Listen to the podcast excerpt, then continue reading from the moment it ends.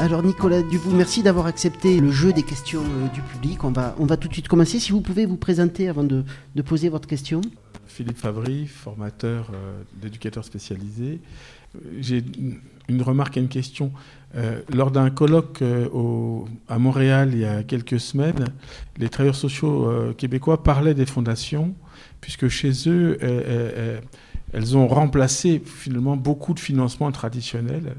Et ces fondations euh, et ces travailleurs sociaux remarquent que euh, les fondations travaillent sur des temps courts, mais aiment aussi bien l'innovation.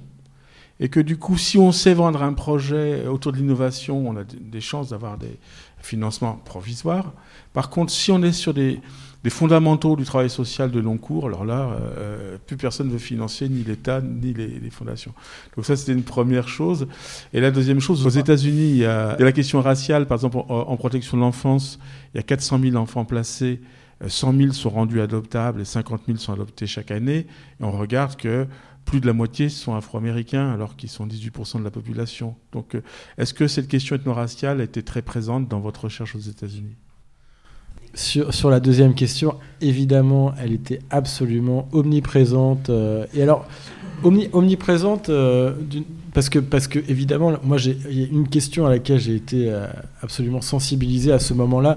Et ça a été le, premier objet d'intervention publique que j'ai eu à, la suite de mon séjour aux États-Unis. C'était quand il y avait la loi sur la réforme pénale qui était promue par Christiane Taubira. Je, je m'étais permis une petite tribune dans Le Monde en disant prison, le contre-exemple américain. Parce que la prison aux États-Unis, c'est 700, euh, 700 détenus pour 100 000 habitants. En France, on est autour de 100. En, Chine, en Iran, en Russie, on est autour de 400.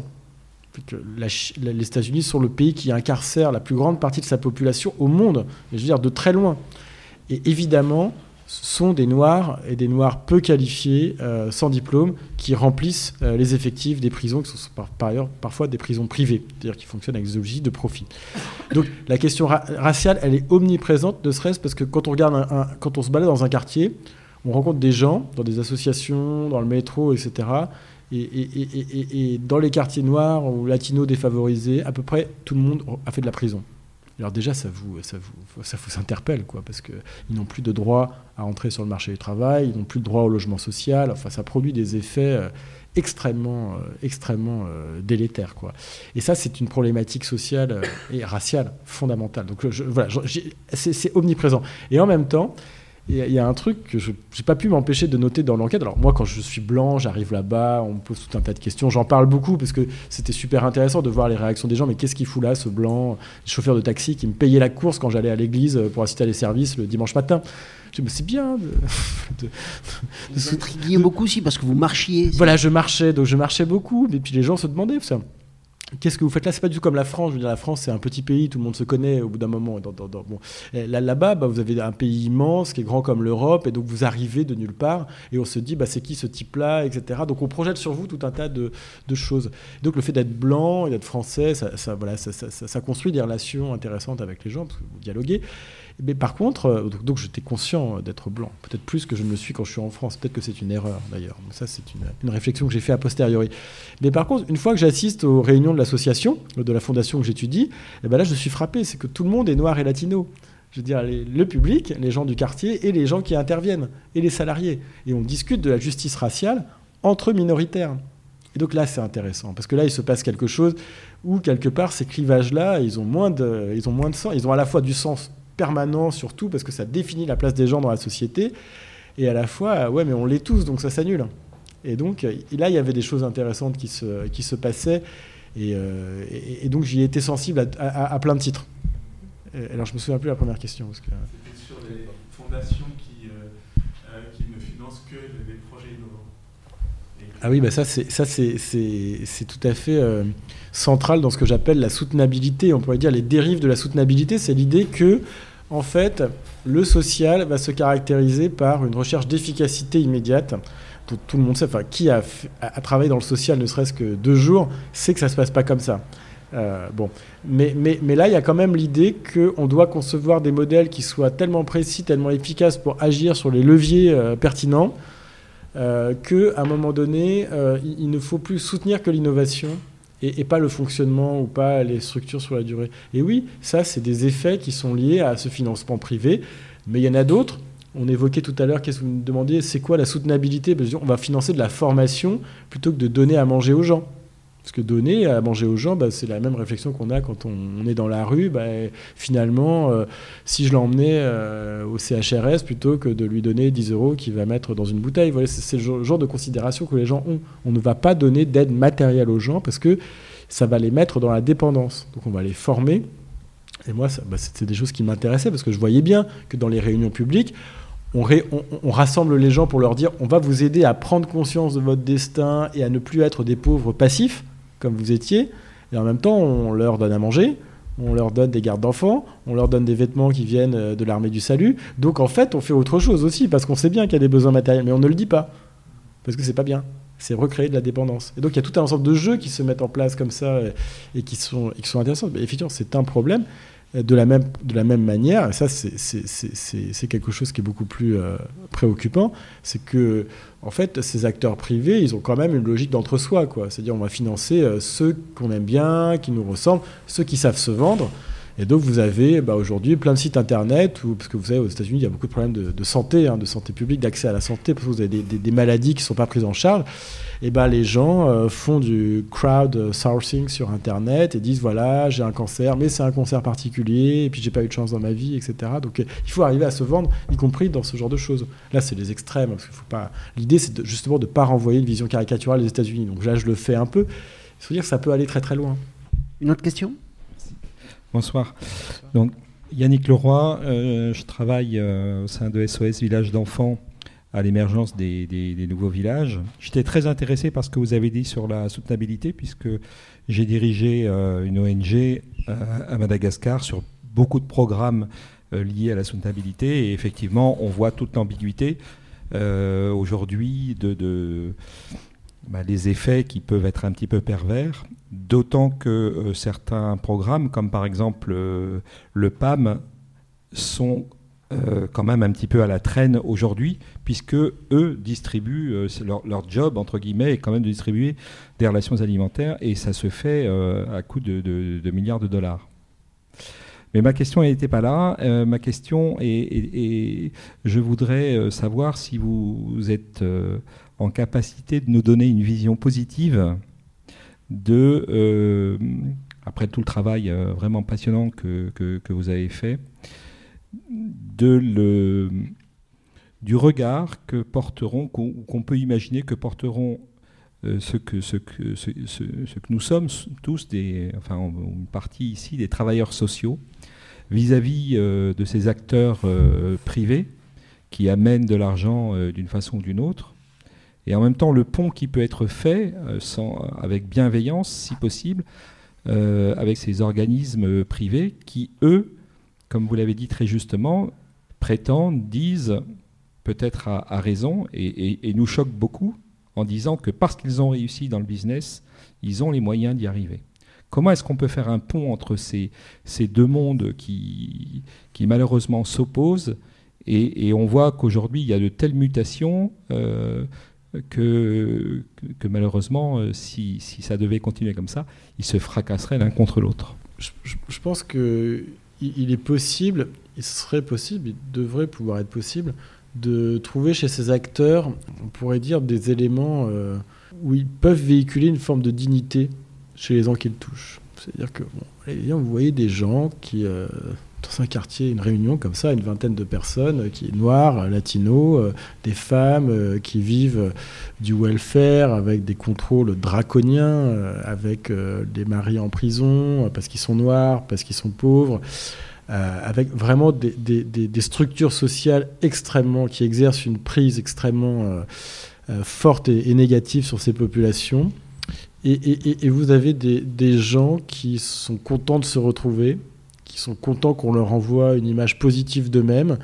Et, là, bah, c'est pour ça qu'en fait, l'exergue que je prends, c'est euh, une réflexion d'un historien italien, Carlo Ginzburg, euh, qui a fait des lectures de Mauss et qui dit euh, euh, le problème de la subjectivité voilà, de, ces, de, ces, de ces gens qui disent bah là je suis bien, je suis en famille, il y, a un endroit dans le quartier où je ne suis pas menacé de mort par les dealers et je ne suis pas euh, soumise à un travailleur social qui me regarde comme une traînée parce que euh, j'ai des enfants et j'ai pas de père. C'est ça la réalité.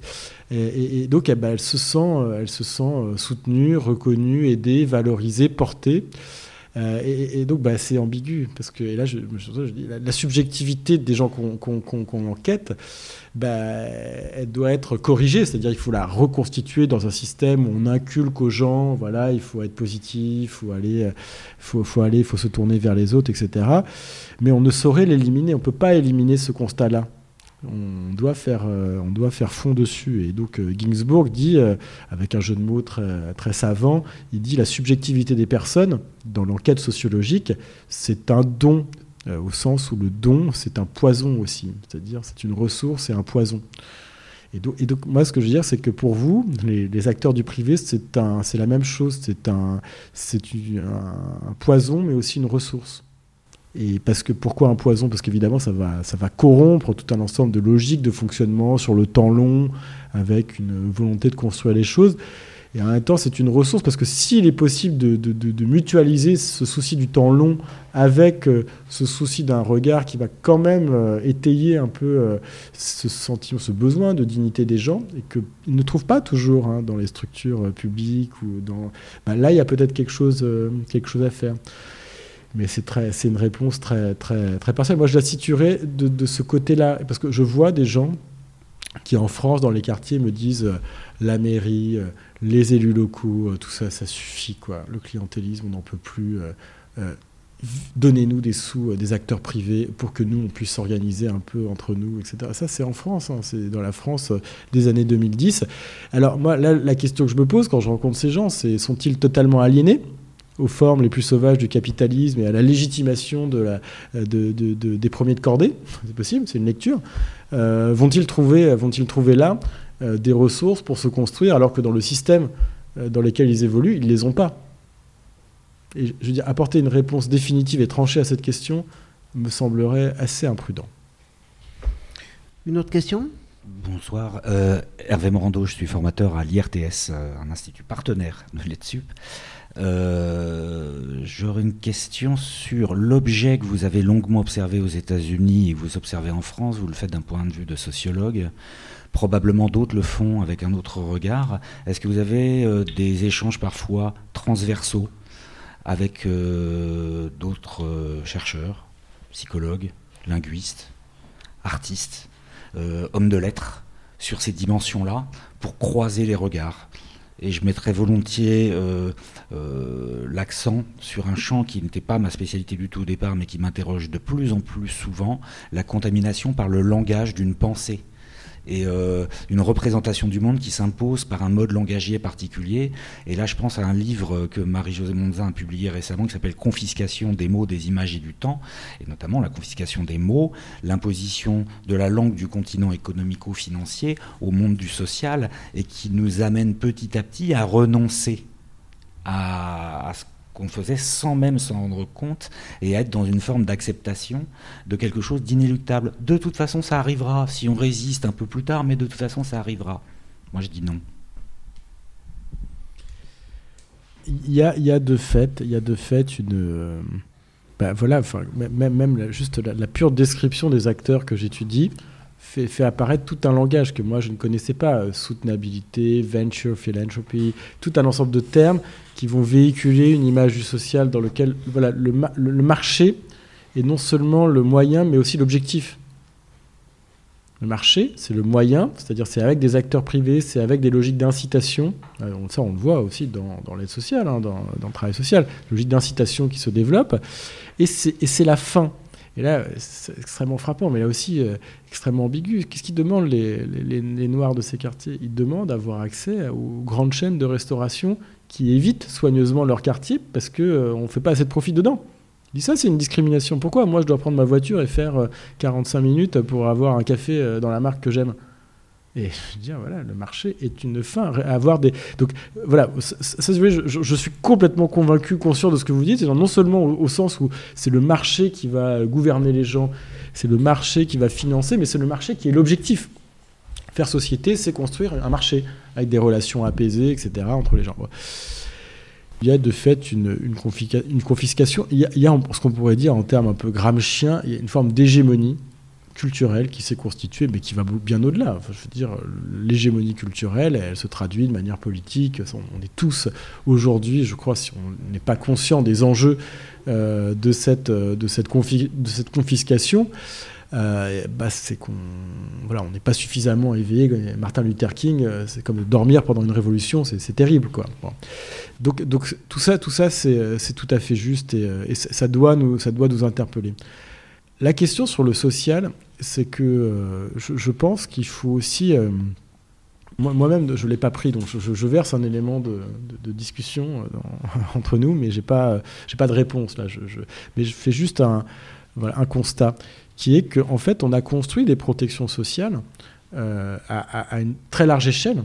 Je veux dire, y compris si on prend les propositions du Comité national de la résistance, etc. Si on prend des mots qui ont eu des effets sociaux majeurs, c'était des mots et c'était des actes qui étaient absolument ancrés dans le monde économique et capitaliste de leur temps. C'est-à-dire qu'ils ont structuré, ils ont organisé des relations du capitalisme telles qu'elles étaient euh, au début des Trente Glorieuses. Là, il y, a, une vraie, décision qui est un moment intellectuel, avant que ce soit même une décision politique. Et encore une fois, je, le dis d'autant plus tranquillement que moi-même, je ne peux pas vous dire ce soir, euh, je pense qu'il faut aller dans ce sens-là ou pas mais, j'ai quand même une idée, c'est de dire soit, soit on dit il faut, préserver un, précaré ou un, pan de la vie sociale dans lequel on ne soit pas contaminé, pour prendre euh, votre mot, dans lequel on ne soit pas confisqué, on ait nos mots. Je crois que ce que Benoît Hamon a essayé de faire avec le revenu universel, c'était en partie ça. C'est de dire il y a une zone de la société dans laquelle on va préserver les individus du marché, des incitations marchandes, de la nécessité d'aller bosser pour euh, trois fois rien dans des conditions euh, insoutenables. Le revenu universel, c'est une manière de dire on va construire un espace, euh, pas de résistance forcément, mais un espace comme un îlot qui va, exister dans, une, dans cet océan néolibéral, pour le dire simplement. Est-ce qu'il faut aller là? Est-ce qu'il faut, est-ce qu'on est dans un, état tel qu'il faut euh, penser cet îlot, l'organiser, le concevoir et le mettre en œuvre? C'est possible.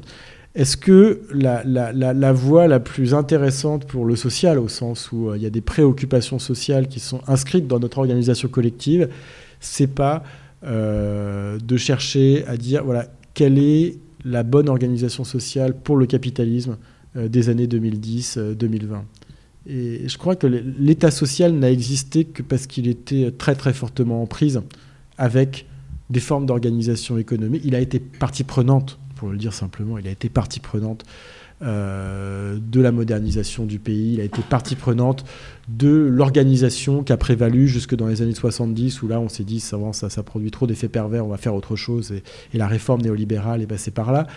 Euh, et, du coup, est-ce est que, voilà, est qu'il faut est-ce qu'il faut chercher à recoudre le social et l'économique, avec sans doute plein de compromis à faire qui ne sont pas tous sympathiques Ou est-ce qu'il faut chercher à dire, OK, on va séparer totalement l'économique et le social avec un truc type revenu universel?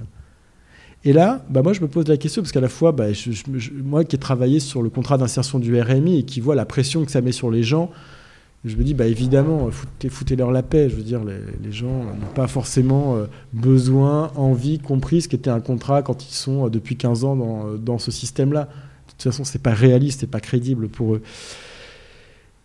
Ça, c'est ce qui me ferait pencher du côté, oui, revenu universel, ça peut être un îlot qui va, qui, qui va être sauvegardé et qui peut s'étendre.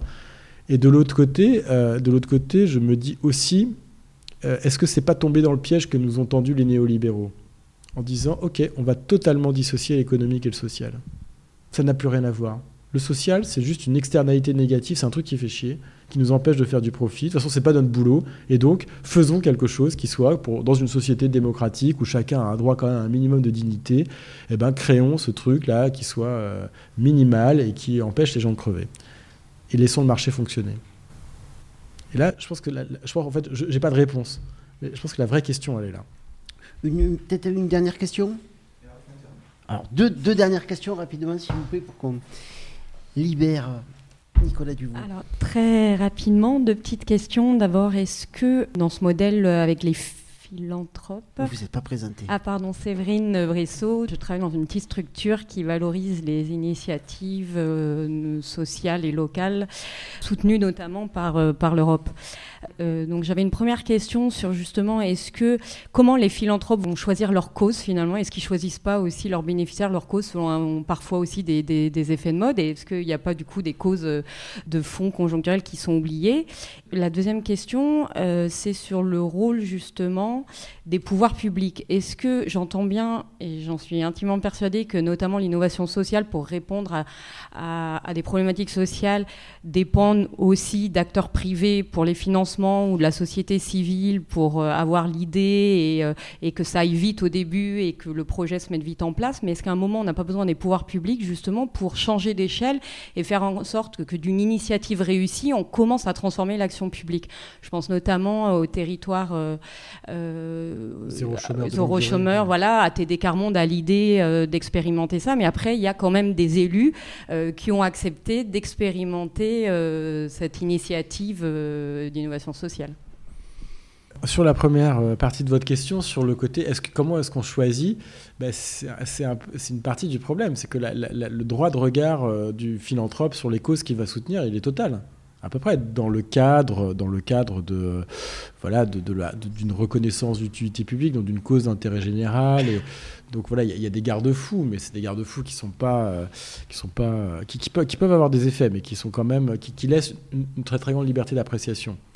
Et donc là, bah, en fait, ce qui, est, intéressant à voir, c'est dans quelle mesure. Moi, je l'ai vu ça en étudiant une fondation en France. Euh, après, en revenant des États-Unis, parce que du coup, j'ai découvert que la philanthropie existait, se développait en France. Donc euh, voilà, ça, c'est un objet aussi de questionnement sur notre société. Bah, c'est que les gens, oui, ils commencent par des coups de cœur. Ah, tel porteur de projet, fabuleux, il m'a vendu le rêve, etc. Dans... Et donc voilà, hop, on sort un chèque de 50 000 euros. Euh, et, après, bon, les gens quand même, parce qu'il ne faut pas les prendre pour des imbéciles, je pense que c'est vraiment une erreur euh, majeure, à la fois intellectuelle, sociologique, politique, de prendre euh, ces, gens pour des imbéciles ou des gens qui n'ont pas de, conscience du pouvoir qu'ils ont. Bah, ils réfléchissent. C'est-à-dire qu'ils essaient de professionnaliser, d'établir des critères. Donc, quelque part, ils se mettent à ressembler un peu, pas à des pouvoirs publics, mais enfin, ils se mettent à adopter des réflexes qui sont ceux ben, d'un décideur public quand il va euh, choisir d'allouer des subventions à telle ou telle association. Donc, j'allais dire, il progresse, mais le truc, c'est que le secteur est très très peu structuré en France, qu'il n'y a pas encore le professionnalisme qu'on voit aux États-Unis. La philanthropie, c'est presque des branches du travail social. C'est tout aussi procéduralisé. On s'intéresse à comment on fait, est-ce qu'il n'y a pas des, conflits d'intérêts, etc. Euh, on a du chemin, mais effectivement, il y a une très très grande liberté, un droit de regard.